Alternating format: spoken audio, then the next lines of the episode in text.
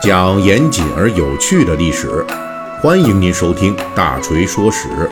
我们的其他专辑也欢迎您的关注。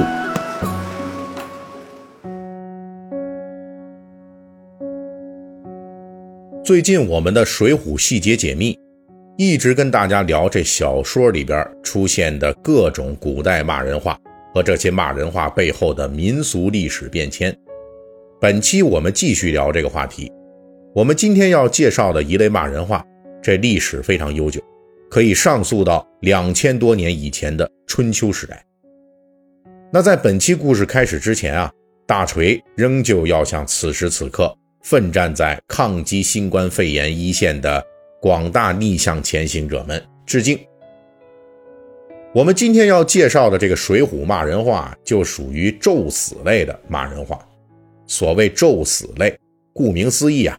也就是诅咒人去死的骂人话啊，就是盼着你赶快死吧，哎，这个道理。那这类骂人话在我国有极为悠久的历史，理论上呢可以上溯到春秋时代成书的《诗经》，这就是《诗经·国风》当中的著名的骂街诗篇《相鼠》啊。这首诗啊短小精悍，是这么说的：“相鼠有皮，人而无仪；人而无仪，不死何为？”相鼠有齿，人而无止；人而无止，不死何似？相鼠有体，人而无礼；人而无礼，无不传死。简单翻译过来啊，就是说这人呐，要是连老鼠都不如，你不要脸啊，不要脸面，那你不死还干嘛呢？啊，你要是这人不顾德行。你不死还等什么呢？你要是这人不讲礼仪了，那你还不赶快去死啊？你赶快死了算了啊！大概呢就是这个意思。所以由此开始啊，我国历史悠久的这一类骂人话——咒人早死类的骂人话，就此出现了。此后咒人短命、快死、早死，一直是骂人流派中比较狠辣的一类。比如在东汉末年。这马超与姜旭战于西北，马超抓住了姜旭的母亲。由于双方是仇敌关系啊，所以姜旭的母亲就大骂马超必然早死。马超听了很生气，就杀掉了姜旭的母亲。而到了《水浒传》中，这类诅咒死亡的骂人话更是得到了极大丰富。比如梁山好汉攻打高唐州的时候，豹子头林冲临阵厮杀，叫的就是。高唐州纳命的出来，这个意思啊，就是说，你们高唐州啊，有没有要找死的呀？出来一个跟我打。然后呢，这高唐州知府高廉还真派出了一个纳命人士啊，这位呢叫于直，他就冲出来跟林冲单挑，结果果然是不到五个回合就被林冲给宰了，成功的照应了这纳命的主题任务。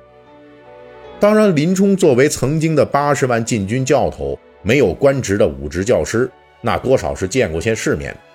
他咒人死亡这类的骂街呀，也就停留在纳命这样比较文明的层级上。其实跟这个纳命同级的咒死类骂人话，还有诅咒对方死状恐怖的，比如说“骨肉为泥”这句咒死类的骂人话，林冲在。沧州李小二酒店上商量如何对付陆谦的时候，也曾经咒骂这个害他家破人亡的仇人。林冲就这么骂：“那泼贱贼敢来这里害我，休要撞着我，只叫他骨肉为泥。”意思就是说呀，这王八蛋太坏了，我林冲迟早要把他剁成肉酱。官军方面的。郑州都监陈柱，在跟随童贯围剿梁山的时候，也扬言要把霹雳火、秦明等人啊骨肉为泥。不过陈柱这个咒骂呀比较失败啊，他二十个回合就被秦明用狼牙棒，砰一下子怎么着了呢？把他那天灵盖给敲碎了。与之并列的还有碎尸万段啊什么的啊，这些都有。那除了这些相对文明的咒死类骂人话之外，《水浒传》中更常见的还有杀财以及该死的。所谓杀财就是该杀的呀。武松醉打蒋门神之前，在快活林酒店寻衅滋事的时候，故意招惹蒋门神的小妾，小妾大怒，就骂武松是杀财，该死的贼。啊，这两句骂人话就是同一个意思，就类似于我们现在骂人的时候使用的什么挨千刀的。此外，这类粗俗一点的咒死类话语啊，还有讨死，基本就等同于现在我们说的找死。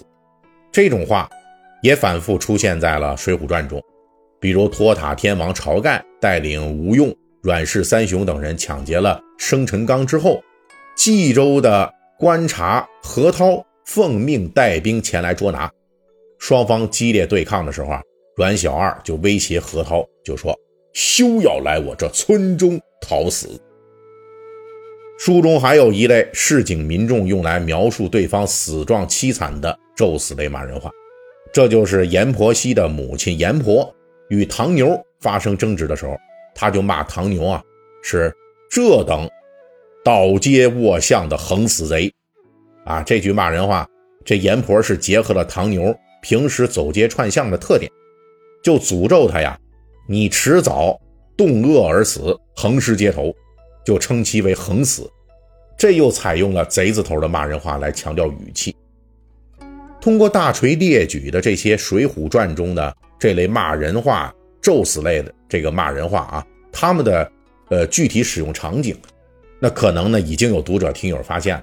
这类咒死骂人话，在水浒世界背景的宋元时代啊，是官府以及市井都通用的骂人话，而且这类骂人话实际的攻击效果不强，经常是用作口头语，只是为了威胁对方，或者是表达骂人者自己的愤怒。这跟上古时代骂人早死、快死的时候的这杀伤力相比啊，是有显著下降的。这是因为什么呢？因为在宋元时代。随着市井文化发展，这骂街语得到了极大的丰富，更加生动啊！这个好多呀，这种呃生动形象的以及具体的骂人话都层出不穷。即便是咒死类的骂人话，也发展的多种多样。而正是因为这种骂人话的空前繁荣，就造成了骂人话攻击力的专业分化越来越细了。在上古时代，咒人找死的这个骂人话呀，那就可能激怒对方的。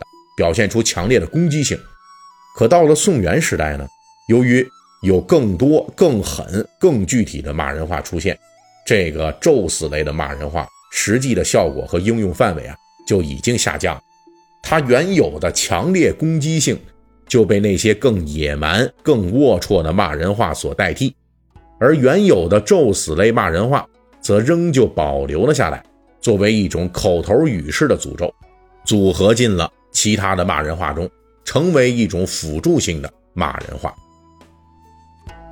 对于咒死类骂人话来说，这种骂人功能的减退，就由此作为当时市民文化发展的灰色印记，留在了《水浒传》中，成为后世的我们所关注的时代故事。